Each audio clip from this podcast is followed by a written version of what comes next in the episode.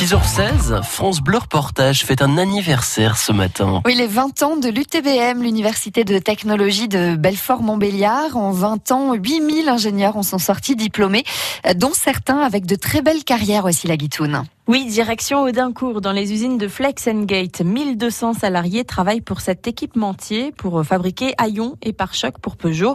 Dans l'un des bureaux, le directeur de l'usine nous accueille. Jean-François Frette, 58 ans. Il nous raconte son parcours, lui qui a commencé à travailler en 1978 comme ouvrier.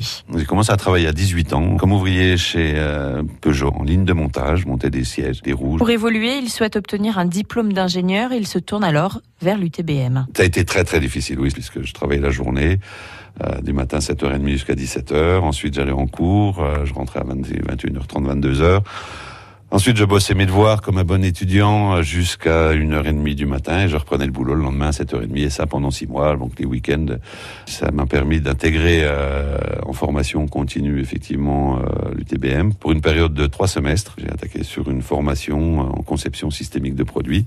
Ça s'est finalisé par un semestre de stage et j'ai obtenu mon diplôme donc en 1995. C'est à l'issue de ce stage qu'il est embauché par Flex Gate et qu'il gravit les échelons jusqu'à sa place aujourd'hui à la tête de l'usine de Dincourt deuxième employeur du pays de Montbéliard.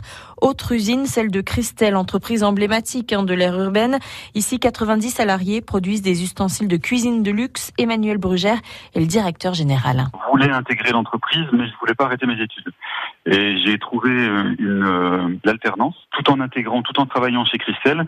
J'assistais euh, aux, aux, travaux dirigés au TP, rattrapais les cours à la maison et j'étais sanctionné comme un étudiant traditionnel. Et ça a été important pour moi à l'UTBM c'est la, on va dire la formation qui n'est pas un hyper spécialiste d'un domaine en particulier. On est des bons ingénieurs dans le domaine qu'on a choisi, mais on est aussi formé aux ressources humaines, on est aussi formé à la finance de l'entreprise, d'autres choses qui nous permettent d'être pertinents quand on met les pieds dans une PME. Autre carrière impressionnante, celle de Nicolas Pinto, qui travaille dans l'intelligence artificielle à San Francisco aux États-Unis euh, pour la marque Apple. Il a notamment développé une application.